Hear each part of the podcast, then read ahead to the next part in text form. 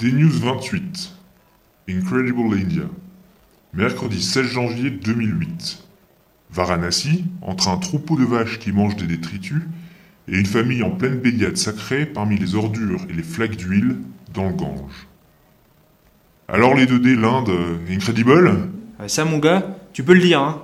Parmi la foule de qualificatifs et de superlatifs qui viennent à l'esprit quand on est ici, euh, sans parler des jurons, incroyable, c'est certainement dans le peloton de tête.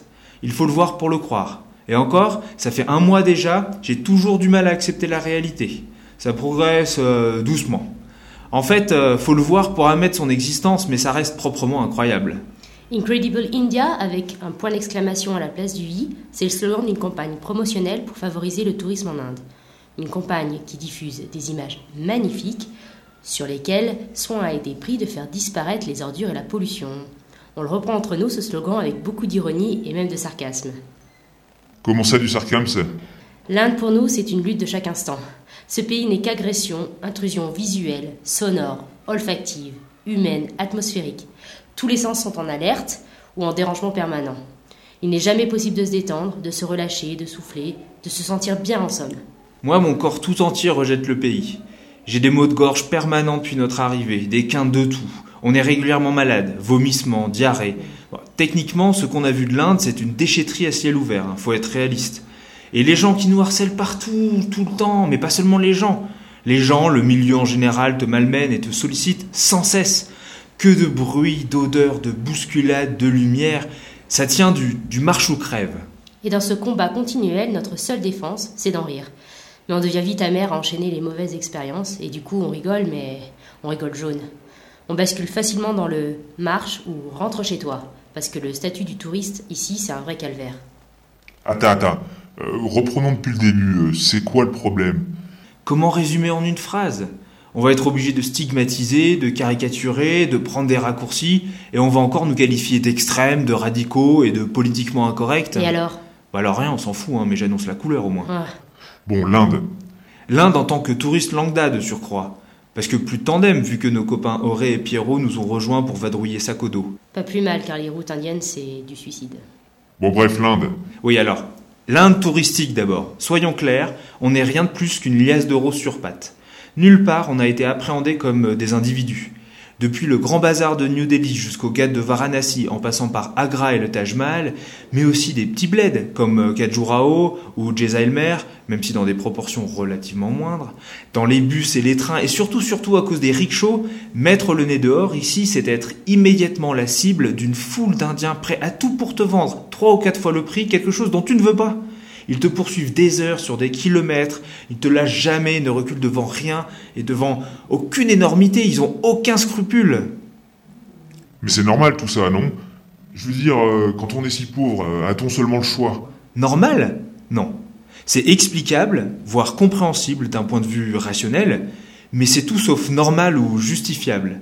Bien sûr que le surnombre crée cette foire d'empoigne dont on est l'enjeu. Bien sûr que la pauvreté pousse à des extrêmes autrement impensables. Mais c'est pas pour autant que toi, voyageur, tu dois fermer les yeux et tout accepter en distribuant des billets à chaque coin de rue. Pour te donner un seul exemple, au Cambodge, où les gens sont très très pauvres, on n'a pas été confronté à de la malhonnêteté. Du harcèlement un peu, mais pas à ce point. Et quasiment pas de mendicité. Les Cambodgiens, ils bossent, ils trouvent n'importe quoi à faire, mais ils se démènent. Je sais bien que les deux populations sont pas comparables en termes de chiffres, mais ici les Indiens eux-mêmes nous mettent en garde contre la mendicité et nous demandent de ne pas entretenir ce fléau. Et on n'avait jamais rencontré population aussi roublarde auparavant, même au Vietnam. Ouais, et l'emploi du terme roublarde, c'est une tentative de diplomatie. hein. Après un mois passé ici, on pense plus euh, malhonnête, frauduleuse, euh, écœurante. Les anecdotes rempliraient un livre entier. T'as du concret? Bah, je te le dis, je pourrais écrire un bouquin. Bon, allez, exemple. Pour payer un rickshaw à 85 roupies, tu tends un billet de 100 au guichetier. Et comme par magie, le temps de cligner des yeux, il l'a escamoté pour un billet de 50 et il te regarde la gueule enfarinée avant de réclamer la suite alors que toi t'attends ta monnaie. Et les 15 chauffeurs agglutinés autour, ils sont tous complices. L'employé en faction devant l'entrée de la gare, lui, il m'a tout simplement interdit de passer. Il affirmait que les tickets de train n'étaient pas en vente dans la gare même, et avant de dire ouf, je me suis retrouvée dans une agence de voyage, par laquelle bien sûr il était commissionné, non sans avoir bien sûr pris un rickshaw à 20 roupies, very cheap my friend, pour faire 2 km, alors qu'en réalité c'est 5 roupies du kilomètre, donc la moitié. À l'agence, bien sûr, comme par hasard, le discours devient un mais non, my friend. Tous les trains et les bus y sont pleins pour deux semaines. Il faut prendre un taxi privé pour, bien sûr, dix fois le prix du train. Ben voyons. Ouais, attends, ça continue comme ça pendant 4 semaines. Chaque jour, ce genre d'arnaque t'est servi 10 fois, 20 fois. Tu cherches un restaurant par exemple, avec ton guide Lonely Planet à la main. Bon, déjà, erreur grave. Et là, un type s'approche, euh, super souriant. Euh, Quel établissement tu cherches, my friend? Tu lui donnes le nom. Ah non, celui-là euh, a brûlé avant-hier, ou a été fermé pour cause de tragédie familiale, ou a disparu dans un tremblement de terre, au choix. Plus c'est énorme, plus il te l'affirme avec assurance. Et de t'emmener dans un autre restaurant qui lui reverse une commission. Laquelle commission, attends, s'ajoute à ta note, bien sûr. Ah, ok, je vois. Non, non, non. Tu vois pas encore, bonhomme. Tu voulais du concret, tu vas être servi. Autre exemple. Tu prends un bus de A vers B. Tu demandes direct Bien sûr, my friend, direct. Mais quand tu sors les bifetons, ah là, le bus devient avec correspondance. Au même endroit Oui, my friend, tout est pris en charge, vous vous arrêtez à la gare routière de blablabla et vous changez de bus, on s'occupe de vous. Bah voyons. Quand le premier bus s'arrête, t'es pas du tout à la gare routière, t'es nulle part. Le temps de comprendre ce qui se passe, on t'a foutu dehors avec tes bagages, et là, il est où mon bus? Ah, 4 km, 20 roupies seulement, my friend, en rickshaw. Alors le rickshaw, il t'emmène pas à l'autre bus, il t'emmène au bureau de la compagnie. Puis il disparaît. L'employé de la compagnie vérifie ton billet, puis te remet dans un autre rickshaw pour aller attraper l'autre bus. Rebelote, 20 roupies seulement, my friend. Ras-le-bol d'être le friend de tout le monde à ce tarif. Le jour où ça nous est arrivé, Damien a piqué une telle colère que la compagnie a payé les deux rickshaws pour se débarrasser de lui. Mais c'est vrai que c'est comme ça 100% du temps, ça n'arrête jamais. La monnaie qu'on te rend, jamais correcte. Les prix qu'on te demande, jamais réalistes. Comme quand mon ami Auré a téléphoné pour 6,8 roupies et que le type lui a demandé 68 roupies en feignant de ne pas voir la virgule, c'est épuisant. Tu dois tout le temps être sur le qui-vive, tout le temps te méfier de tout le monde, tout le temps être agressif en retour à l'agression. Pour ceux qui peuvent s'en amuser, à déjouer toutes les arnaques, il y a vraiment du challenge ici. J'aime pas l'Inde, et j'aime pas non plus l'effet que l'Inde a sur moi.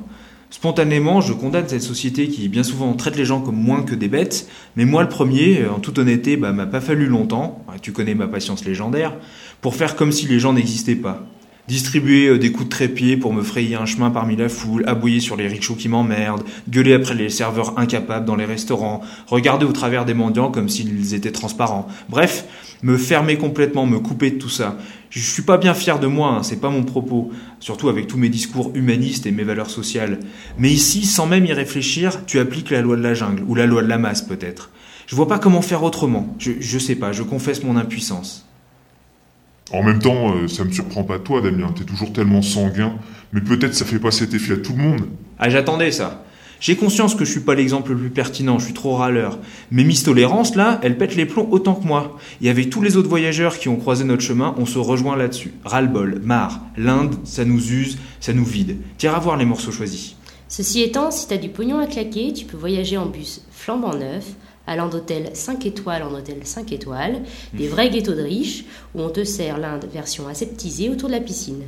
Là, tu vas trouver l'Inde géniale, ah bah mais laquelle Inde? On sait pas. Ouais, bon, bref, l'Inde, c'est pas que ça non plus, si? Ah non Ah, il y a aussi la saleté. Enfin, j'ai pas de mots assez forts pour décrire le truc. J'ai jamais vu un endroit aussi dégueulasse, immonde, repoussant. Même la Chine, qui était pourtant bien balèze dans le genre cradoc à mort, bah c'était plus soft. En tout cas, là où on est allé. Oh, t'es vraiment mauvais là, Damien. Non mais viens voir par ici, euh, toi-même, si t'es un homme. Il est mauvais, mais il exagère pas. Dès qu'il y a des humains, il y a des déchets. C'est un vaste dépotoir. Et puis il y a aussi les miséreux, les mendiants. 600 millions de personnes vivent sous le seuil de pauvreté. Sur un gros milliard au total, 600 millions, ça fait dix fois la population de la France. Et tout ce malheureux monde s'accroche à ton bras en te suppliant de lâcher quelques pièces. Mais laisse tomber à distance, tu ne peux pas imaginer ce que c'est. Il faut venir ici et se baigner dedans, pas grand choix de toute manière, pour comprendre à quel point c'est. Mais ça, on le voit partout dans le monde. Tu peux pas rendre l'Inde seul responsable non plus. Ouh là là, il me fatigue lui.